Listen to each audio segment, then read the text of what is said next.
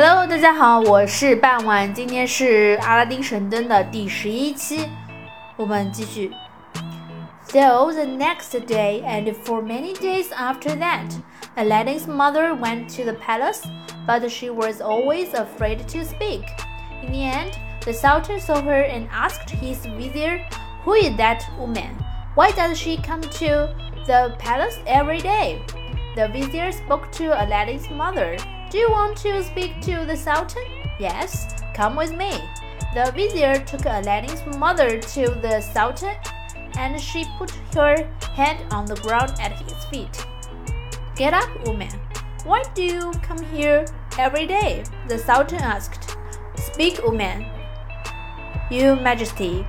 Aladdin's mother said quietly, I have a son, a good young man. He is called Aladdin. He loves your daughter, Princess Badr al-Budur.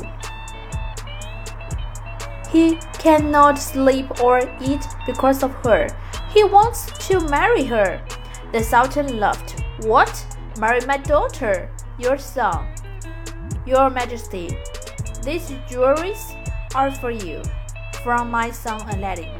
And Aladdin's mother put the gold plate with the jewelries in front of the Sultan's feet. Everybody looked at the jewelries, and the long room was suddenly very quiet. Then the Sultan spoke. These are very beautiful jewelries, he said. No man in Arabia has jewelries more wonderful than this. Your son is a rich man, a good husband for my daughter.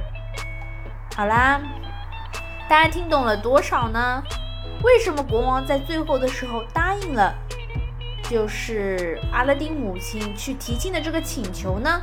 欢迎在评论区下方进行留言。